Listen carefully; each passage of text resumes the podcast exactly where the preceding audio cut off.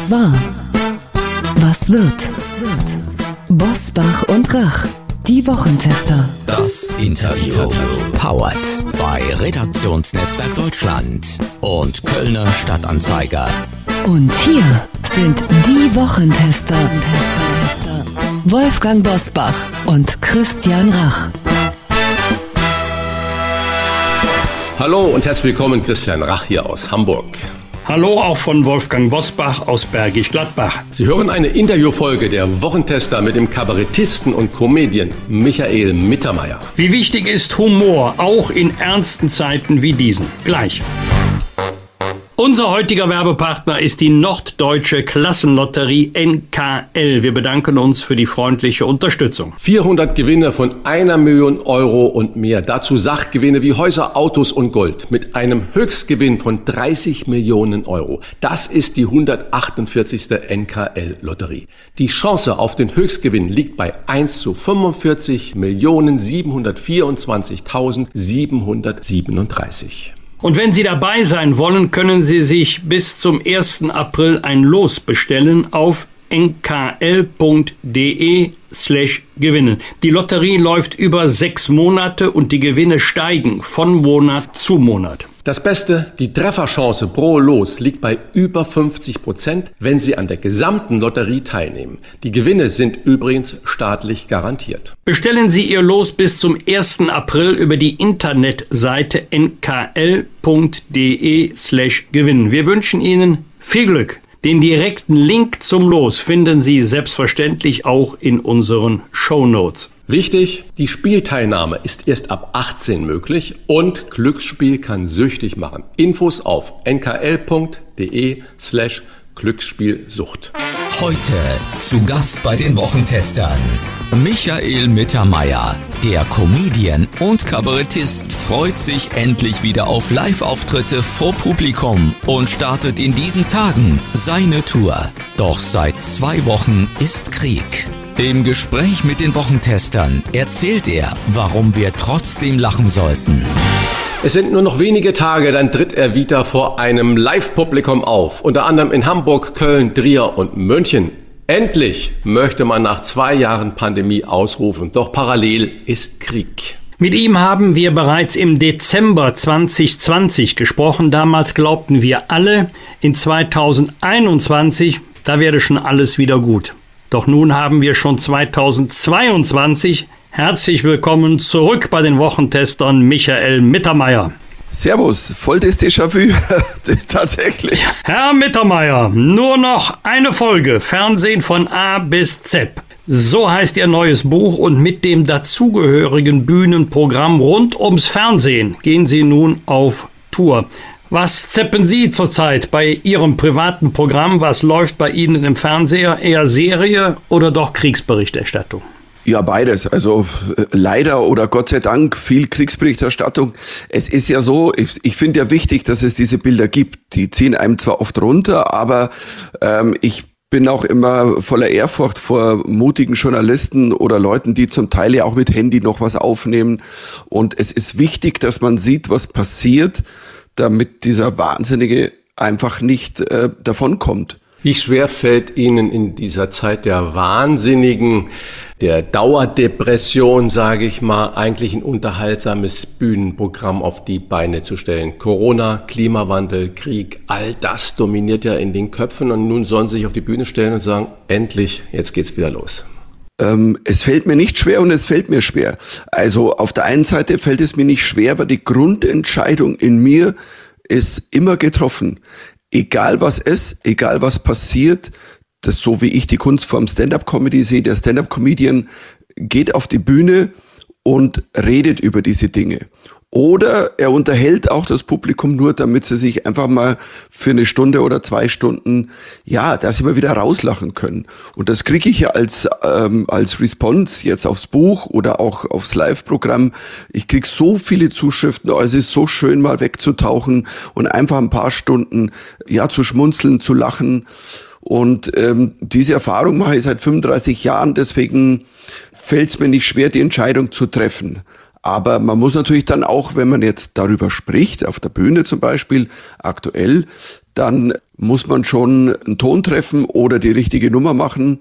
Und da ist sicherlich nicht jeder einer Meinung. Haben Sie ein bisschen Bammel vor den ersten Auftritten nach der Pause oder sind Sie so durch und durch erfahrener Profi, dass Ihnen die Pause gar nichts ausgemacht hat?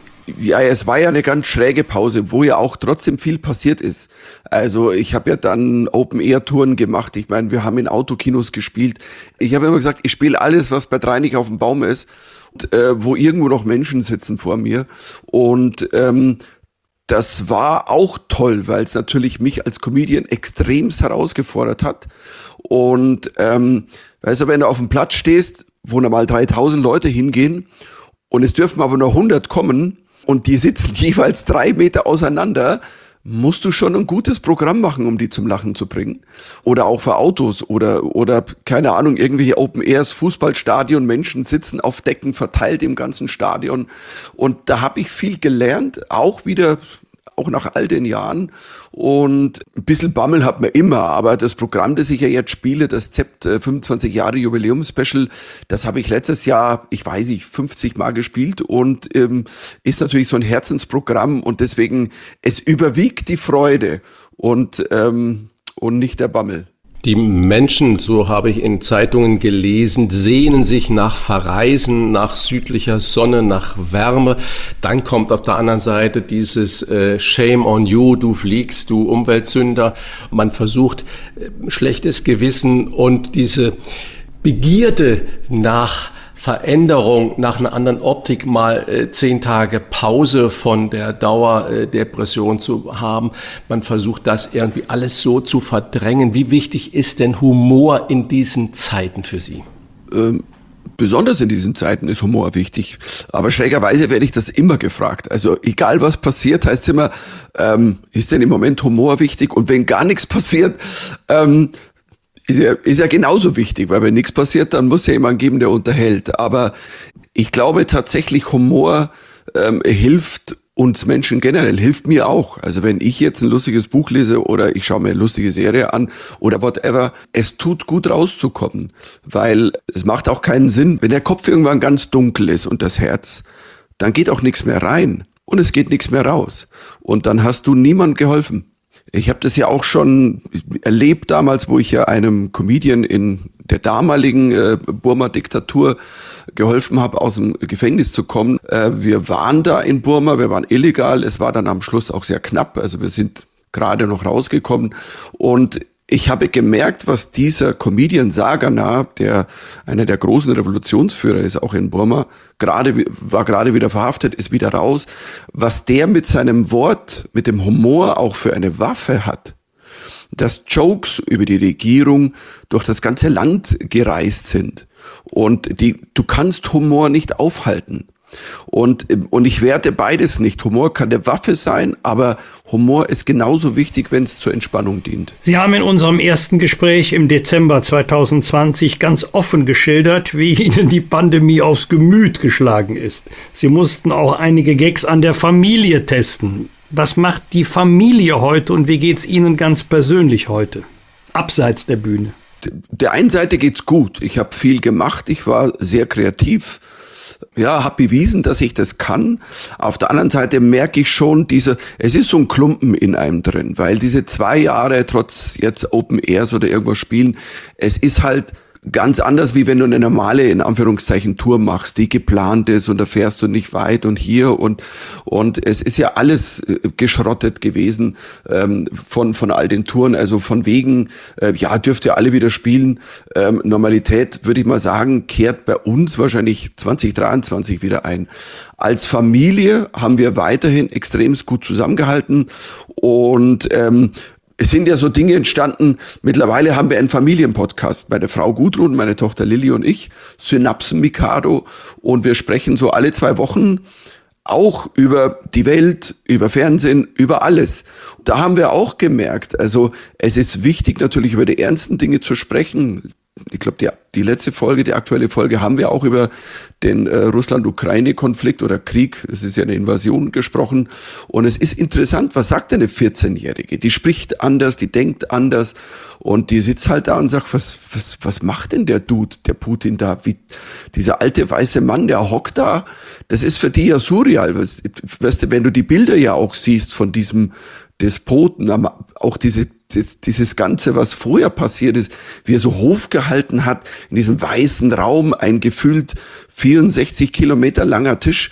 Du hast immer gewartet, jetzt zieht er so eine weiße Katze raus. Mr. Bond, äh, Mr. Scholz, lassen Sie uns sprechen.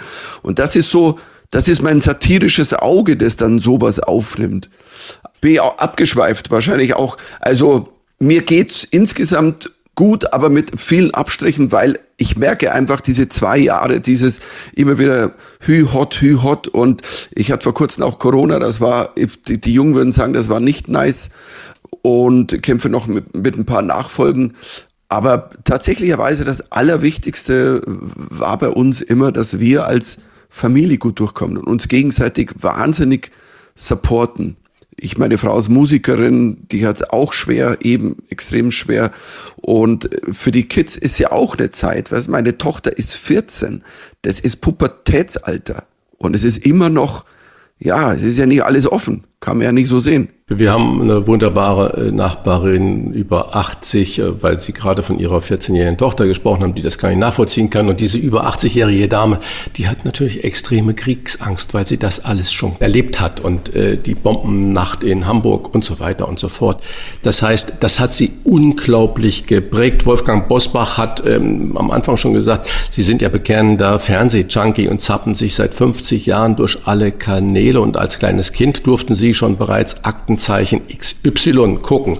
Wenn ich heute Tatort sehe, dann stehen eigentlich die Charaktere der Kommissare, der Kommissarinnen, das verkorkste Leben dieser Kriminalisten im Vordergrund. Und bei Aktenzeichen XY ging es, mir ging es da genauso, ja wirklich um reales Verbrechen. Und die Kommissare und die das dann vorgestellt haben, waren eigentlich sehr biedere Menschen. Aber dieses Format Aktenzeichen XY hat sie das ängstlich und misstrauisch fürs Leben gemacht weil ja wirklich reale Verbrechen da geschildert werden?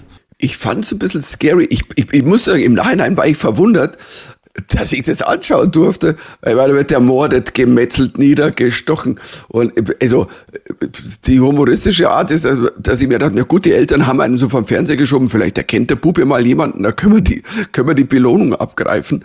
Und ähm, auf der einen Seite war es scary. Auf der anderen Seite war es ja auch so schlecht gemacht. Ich meine, diese Szenen, weißt du, wenn das losgeht, Montag, 5. Februar, 8.30 Uhr, Thorsten B. verabschiedet sich von seiner Frau, um zur Arbeit zu fahren. Auch er bemerkt nichts. Und dieser Satz, auch er bemerkt nichts, ich feiere das so ab jetzt auch in meinem Buch, weil es ist so, ich meine, überleg dir das mal, was, was soll dieser Satz? Was wäre denn passiert, wenn er mal was bemerkt hätte? Naja, ich gesagt, oh nee, ich glaube, heute fahre ich nicht raus, sonst bin ich nah bei Aktenzeichen.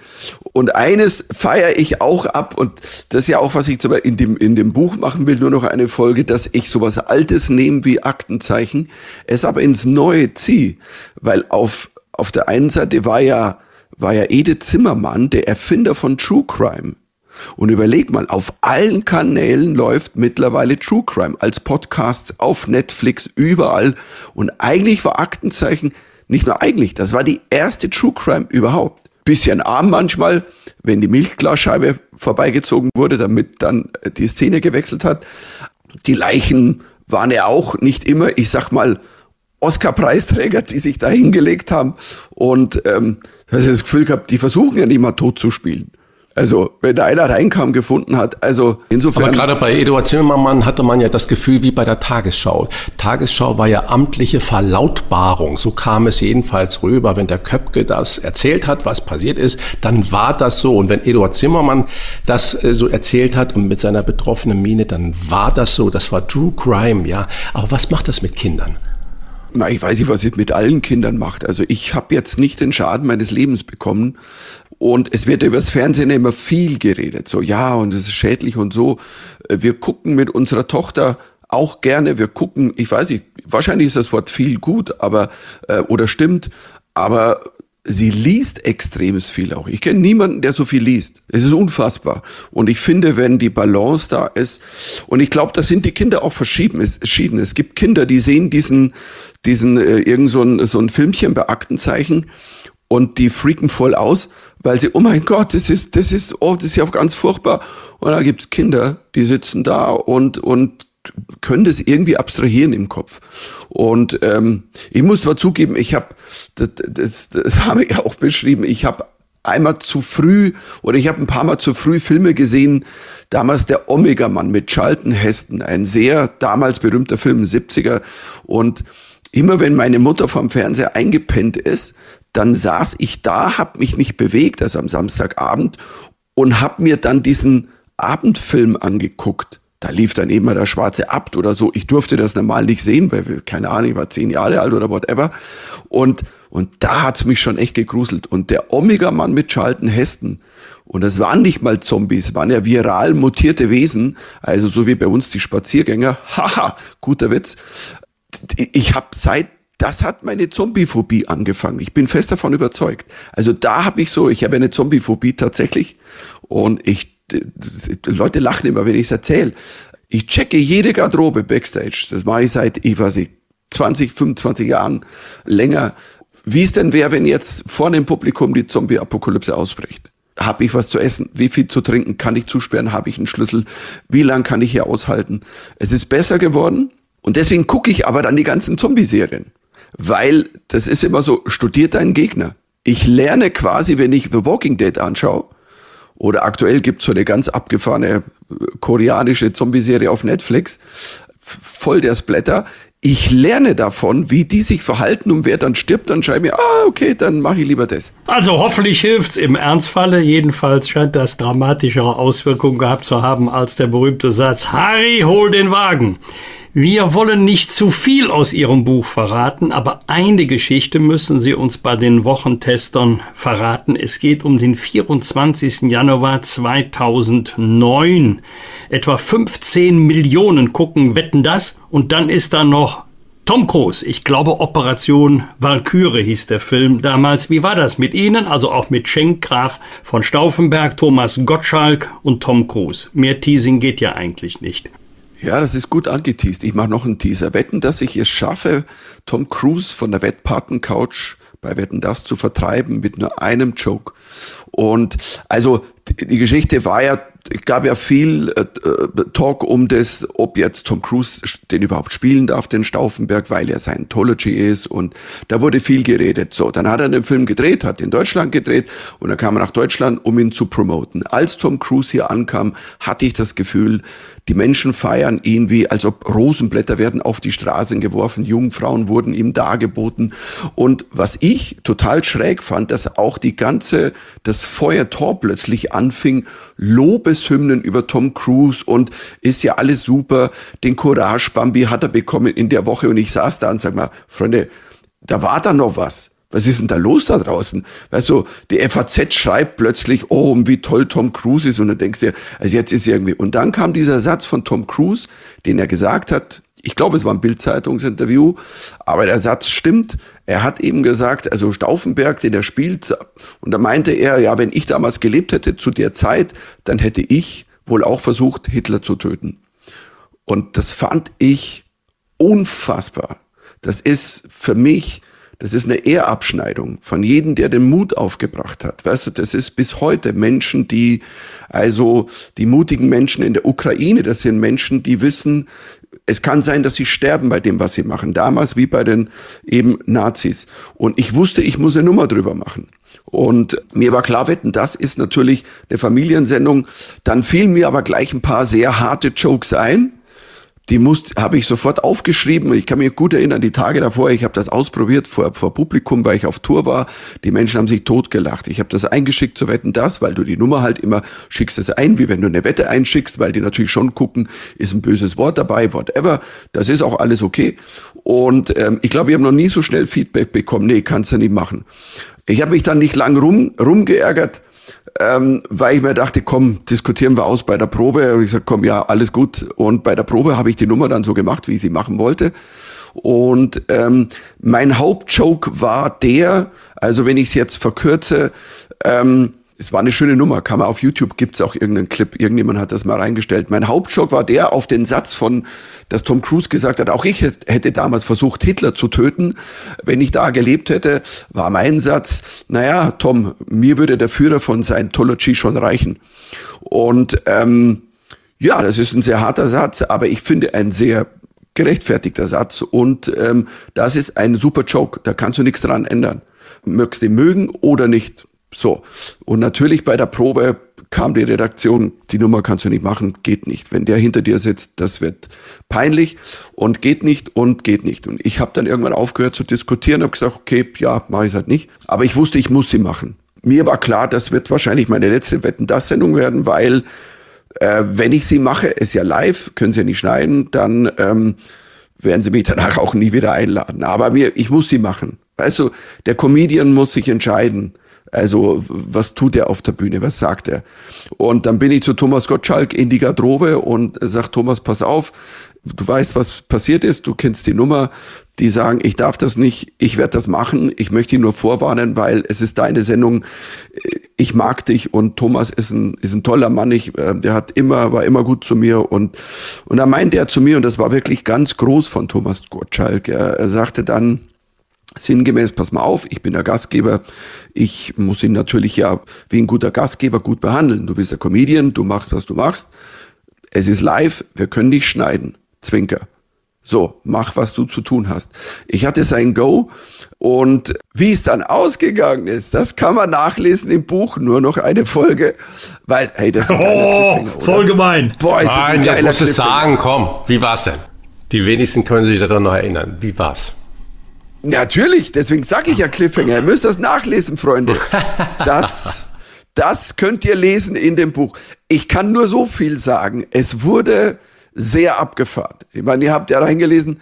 Ja, das war einer der Momente, wo man als, als Comedian aber auch weiß, warum man es macht, weißt du, wenn man, wenn man Haltung zeigt. Und, ähm, aber es kam anders, als man erst gedacht hat. Wir haben auch schon gerade über, darüber gesprochen, dass Sie mit Ihrer Familie, mit Mama und mit der Tochter einen Podcast haben. Mittermeiers Synapsen Mikado heißt das ja. Wenn ich jetzt an mein Zuhause so denke und dann auch an Fernsehprogramm denke und natürlich sprechen wir auch zu Hause über Krieg und auch mit unserer Tochter und so weiter und dann, wenn wir über Fernsehen sprechen, sind die Geschmäcker doch schon äh, sehr unterschiedlich. Wie sieht das im Hause Mittermeier aus? Kann man sich denn dann trotz Podcast und trotz dieser Diskussionen, kann man sich noch auf ein gemeinsames Fernsehprogramm einigen? Ja, und das, äh, das ist wirklich eigentlich, das, wenn du mir gesagt hättest, so vor zwei, drei Jahren hätte ich gesagt, nee, glaub nicht, wahrscheinlich wird so sein, die ist 14, dann sitzt die in dem Zimmer, guckt irgendeine Serie auf dem Handy und sagt, Mama, Papa, bitte wirklich. Und ähm, wir treffen uns nicht bei allem. Die hat auch ihre Serien, die will sie auch alleine gucken, irgendwelche Jugend, keine Ahnung hier, Highschool hier, ich weiß es gar nicht mal. Ähm, aber der Deal ist halt alles nur bis zwölf Jahre. Äh, wir haben ja die 14-Beschränkung nicht. Wenn et wenn es was gibt, was ab 16 ist, wir gucken auch mal was ab 16, aber nur zusammen. Das geht dann nicht alleine. Und es gibt aber Serien und Filme, auf die können wir uns einigen. Also wir gucken mit großer Leidenschaft jetzt in der achten Staffel Blacklist. Das ist eine großartige Serie über einen, den größten gesuchten Verbrecher in Amerika, der dem FBI hilft, die ganz bösen Verbrecher zu fangen. Und wir haben da miteinander großen Spaß. Oder äh, wir gucken dann auch Filme miteinander, die, also meine Tochter mag gerne Actionfilme, aber wir gucken dann auch sowas wie tatsächlich Liebe. Und, ähm, und ähm, was großartig ist, sie hat auch einen Hang zu Trash. Also ich gucke gerade mit meiner Tochter Fast and Furious. Ähm, das ist also wirklich Trash. Das hatten wir ihr noch, als sie zwölf war, haben wir gesagt, nee, das gucken wir nicht mit dir. Selbst, das ist ab zwölf. Er sagt, nee, komm, das ist also, das ist so dämlich, das ist auch so, ich sag mal so vom ganzen, also wie man über Frauen spricht, wie Frauen dargestellt werden, das ist so ein bisschen, hm. Aber mit 14 hat die halt auch das, also die kann das abstrahieren. Die ist da sehr bewusst.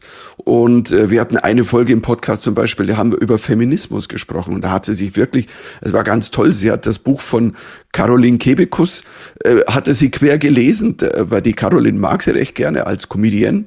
Und es war faszinierend, wie sie sich dann also wirklich eingesetzt hat und Dinge erzählt hat, Sachen auch, die sie sich selber, wenn die irgendwo, also Nachrichten schaut, die guckt dann auch mal auf CNN irgendwas, was passiert in Amerika.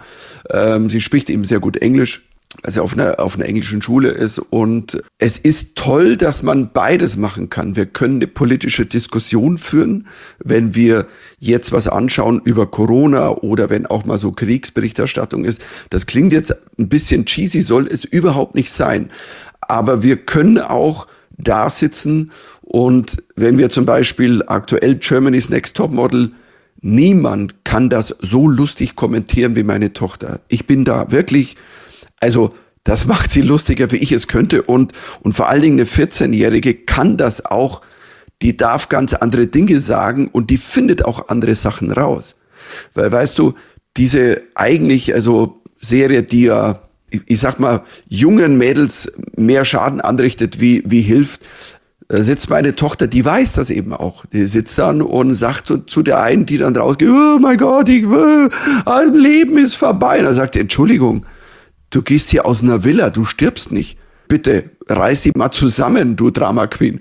Und ähm, das dürfte ich nicht sagen die sieht das, dass das ja auch, wenn die jetzt, jetzt haben sie eine ältere drin, dann haben sie mal eine Trans drin, dann ist eine lesbische drin, dann ist die drin und die sieht das ja auch, dass das schon alles aufs Auge gedrückt ist. Das ist schon auch, um diese Serie weiterhin zu verkaufen. Das hat nichts mit, oh, wir tun jetzt nur das Beste für diese Welt. Und ich finde es toll, dass eine 14-Jährige so selbstbewusst ist und das schon rausfiltern kann. Aber es heißt doch immer, die Kids schauen kein Fernsehen mehr, also kein klassisches Fernsehen, sondern nur noch Netflix und Co. Stimmt das? Stimmt nicht ganz eben. Also ich weiß nicht, wie das bei anderen ist. Ähm, ich muss aber eins dazu sagen, und das, das so, als ich, als ich das Buch geschrieben habe, saß ich ja auch da. Was machst du denn jetzt? Klar, die alten Klassiker will ich aufleben lassen, aber ich schaue die neuen mit der gleichen Leidenschaft. Und dann kam, und da war, glaube ich, in meinem Kopf auch der Durchbruch, so wie es ja, so wie ich es meiner Tochter ja auch irgendwie versuche zu zeigen, ähm, es ist dann lustig, dass ich die Schwarzwaldklinik gegen Game of Thrones antreten lasse. So, in welcher Serie werden mehr Leute aufgeschnitten? Tatsächlich bei Schwarzwaldklinik, das muss man mal sagen. Und Schwarzwaldklinik hatte bessere Quoten wie Game of Thrones. Und jetzt muss ich auch sagen, ich, ich werde auch gefragt, ja, was ist denn heute noch Fernsehen? Und ich sage, für mich ist ja Netflix auch Fernsehen, weil ich gucke das auf dem Fernseher. Ich gucke doch nicht irgendwie Serien, die wahnsinnig toll und teuer gemacht sind, auf einem kleinen Handy oder iPad. Ich weiß, viele Kids tun das. Äh, ich, und wenn, wenn wir eine, zum Beispiel aktuell gucken wir, ist eine ganz tolle deutsche-österreichische Serie, Der Pass. Deutsche Produktionsfirma Wiedemann und Berg, zweite Staffel auf Sky, glaube ich. Großartig. Und für mich ist Sky aber auch Fernsehen. Klar kann man sagen, ja, das ist Bezahlfernsehen. Ja, aber das Wort Fernsehen ist ja mit dabei. Und wenn ich es auf dem Fernseher gucke, dann ist es Fernsehen. Ich werte nicht zwischeneinander und das lineare Fernsehen, so genannt, muss ja auch nachlegen und musste nachlegen. Finde ich ja toll, weißt du. Der Tatort ist ein bisschen stehen geblieben. Mittlerweile ist das so, wie ich immer sage, der Tatort ist so ein bisschen wie die Zeugen Jehovas. Die kommen an deine Haustür, also an deinem Bildschirm und dann wollen die was von dir. Heute ist das Thema Klima, heute ist das Thema das, heute ist das Thema, also sag ich mal, nehmt doch mal Fahrradkuriere, die regen mich mehr auf wie viele andere Dinge, aber die wollen immer was von dir und sie verkaufen es immer so schwer und und und ähm, Mensch, mach doch auch mal einfach Unterhaltung. Eine, eine gute, weißt du, dann ein Vierteiler wie, wie hieß das, das Geheimnis des Totenwalds mit Matthias Brandt. So super, so toll. Und weißt du, in keiner Minute kommt einer zu mir, jetzt musst du aber nochmal nachdenken über, keine Ahnung, das in der Gesellschaft. Ich sage, ja, ich hab's jetzt begriffen. Also, und, und, und der vierte Alkoholiker als Kommissar, ich so, macht's auch nicht besser. Mir kommt es so vor, dass viele gerade hippe, sehr aufgeklärte, moderne Menschen immer wieder zu mir sagen, nein, nein, ich gucke ja überhaupt kein Fernsehen. Dann sage ich, was machst du denn? Naja, wir gucken Netflix, Sky und genau das, was du gerade gesagt hast, dass die Leute ja gar nicht, ich sage, das ist doch auch Fernsehen. Guck doch mal das Wort an, Fernsehen. Und äh, ja, aber das sind ja andere Anbieter. Ich sage, das spielt doch keine Rolle, ob da ARD, Sky oder Netflix oder ZDF da drauf steht oder RTL, wie auch immer. Ähm, aber deswegen meine Frage, funktioniert eigentlich auch bei Live-Auftritten, das ist das, was ich immer in Konzerten so mochte, diese Lagerfeuer-Romantik, gibt's das noch beim Fernsehen? So früh, ich, es war ja unglaublich, das Revival von Wetten, das, wenn wir gerade vorhin schon drüber gesprochen, was Thomas Gottschalk mit dem ZDF da gemacht hatte, äh, wo sich dann ja auch 14, 15 Millionen wieder vom Bildschirm versammelt haben. Funktioniert sowas auf Dauer noch? Also im Moment scheint es ja zu funktionieren. Ist natürlich auch, glaube ich, ein bisschen eine Folge der letzten zwei Jahre. Also man, so wie ich es ja auch äh, geschrieben habe, ist, ist ja so, Fernsehen hat natürlich durch das, dass wir alle viel weniger rausgehen durften, konnten, ähm, hat natürlich nochmal eine andere Wichtigkeit wieder erhalten. Ich denke schon, dass das den Fernsehkonsum, und zwar ob jetzt äh, ob das ARD, ZDF, RTL, Sat1 oder Netflix, Sky whatever ist. Ähm, und das ist ein richtiger Punkt, den du vorher gesagt hast, dass, dass ähm, ich, ich finde es immer lustig, wenn Leute sagen, ich gucke nicht und dann haben sie irgendwie vier Accounts für irgendwelche eben Streamer und sagen, ja, Moment einmal, also äh, was ist denn da jetzt besser? Und es ist ja immer eine Geschmackssache. Aber es wird jetzt schon sehr viel neu aufgelegt.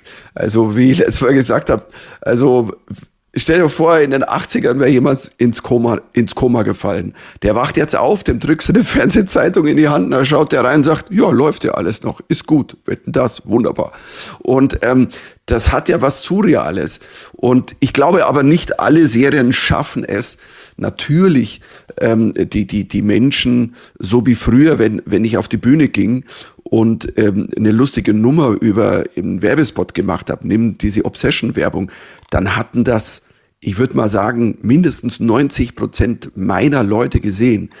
Das ist heute nicht mehr so, aber das Prinzip, wie ich es verfolge, ob ich jetzt äh, für das Buch oder auf der Bühne, ich versuche, wenn ich eine Serie auf der Bühne beschreibe, es so lustig zu erzählen, dass du lachen kannst, egal ob du sie je gesehen hast oder nicht. Und das ist ein ganz toller Effekt, den ich habe, dass ich das höre von ganz vielen Leuten, ähm, die da mir sagen, hey, boah, oh, die Enterprise-Nummer wunderbar. Und dann so, Game of Thrones habe ich nie gesehen oder The Crown, aber so wie du das erzählst, ist ja lustig, jetzt gucke ich mir das an. Und dann muss ich sagen, das ist das größte Lob, das mir jemand machen kann. Und ähm, wenn man miteinander ein bisschen, und wenn es nur ein Familienlagerfeuer ist, weißt du, wenn du miteinander, egal welches, wenn du eine Familienserie hast. Wir haben lange Zeit, es gibt eine Serie Modern Family heißt die. Das ist eine, ist eine der lustigsten Serien, die je gemacht wurde.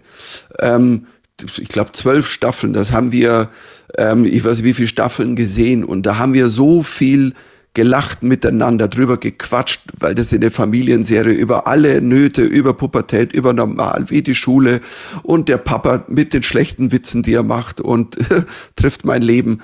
Ähm, wie meine Tochter immer sagt zu meiner Frau, äh, wie sie irgendwann vor Aquaman, wir haben Aquaman geguckt mit Chase Momoa und meine Frau so, so, wow, hui, der ist aber schon, der sieht nicht schlecht aus. Das ist ja, der ist ja wirklich gut gebaut, hat viele Tattoos und meine Tochter war so, Mama, Papa sitzt neben dir. Und da meinte sie so, ja, also ich stehe ja normalerweise nicht auf so Muskeln und Tattoos.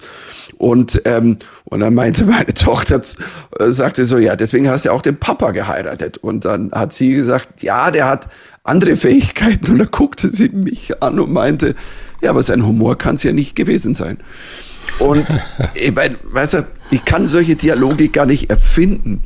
Und es ist, und es ist toll, weißt du, du lachst miteinander und es ist dann eine Art Lagerfeuer. Ich glaube, wir können es zum Lagerfeuer machen, indem wir im Kern auch in der Familie es auch irgendwie, wenn du miteinander was hast oder was, wo du sagst, das teilst du miteinander. Und wenn das nur einmal die Woche, zweimal die Woche ist, ähm, ich finde, das ist was Tolles. Und ähm, in diesen Zeiten, wo eben die Kids so Also ich meine, auf die wird ja geistig so prasselt ein Wahnsinn ein mit all diesen neuen Medien, TikTok und bla und und jetzt, ich meine, was jetzt passiert, ein Medium wie TikTok, was die Jungen, auch meine Tochter, natürlich guckt, guckt die das viel, das wird rumgesprochen am Pausenhof, das war bisher halt Musik und lustig und halt irgendwelche Gehirnbefreiten, ähm, irgendwelche TikToker, die keine Ahnung was erzählen und jetzt wird da plötzlich also gesteuerte Kriegspropaganda gemacht in Russland. Es werden TikToker, die Millionen Follower haben, quasi denen werden Texte geschrieben, wie sie quasi positiv über diesen Krieg schreiben, äh, was erzählen. Das ist Wahnsinn und das fordert schon, da müssen die Kids, ich sehe da schon, da ist eine Gefahr da, aber auch eine Chance, dass man, wenn man es offen anspricht, und ähm, ich glaube, mit meiner Tochter ist das gut gelungen, ich glaube, auf das sind wir eigentlich auch ganz stolz, dass die das schon erkennt, wenn sowas passiert. Und ähm, das ist schon wichtig. Und dazu brauchen wir miteinander, dass die Kids uns auch noch zuhören. Weil wenn wirklich dieser Satz so kommt, geht mir nicht auf den Sack, dann ist nichts mehr. Halten wir fest, es wäre doch schön, wenn wir mehr als nur einmal im Jahr ein TV-Lagerfeuer aller Wetten das hätten. Und Wolfgang Bosbach und Michael Mittermeier wünschen sich Kommissarinnen und Kommissare, die weniger mit den Dämonen in sich kämpfen als mit der Kriminalität und nur noch eine Folge Fernsehen von A bis Z. So heißt das extrem unterhaltsame Selbsterfahrungsbuch über 50 Jahre Fernsehen im Hause Mittermeier. Und die Tour dazu startet in diesen Tagen. Und dafür wünschen wir von Herzen viel Erfolg und wir bedanken uns für das Gespräch bei Michael Mittermeier. Ich sage auch danke, war ja. schön. Das waren die Wochentester, das Interview mit Unterstützung vom Kölner Stadtanzeiger und dem Redaktionsnetzwerk Deutschland. Wenn Sie Kritik, Lob oder einfach nur eine Anregung für unseren Podcast haben, schreiben Sie uns auf unser Internet und auf unserer Facebook-Seite. Fragen gerne per Mail an kontakt@diewochentester.de und wenn Sie uns auf einer der Podcast-Plattformen abonnieren und liken, dann freuen wir uns ganz besonders. Danke für Ihre Zeit. Die neue reguläre Folge hören Sie am Freitag, Punkt 7 Uhr. Bitte die Wochentester einschalten. Was war? Was wird? Wolfgang Bosbach und Christian Rach sind die Wochentester. Ein Maßgenau Podcast. Powered bei Redaktionsnetzwerk Deutschland und Kölner Stadtanzeiger.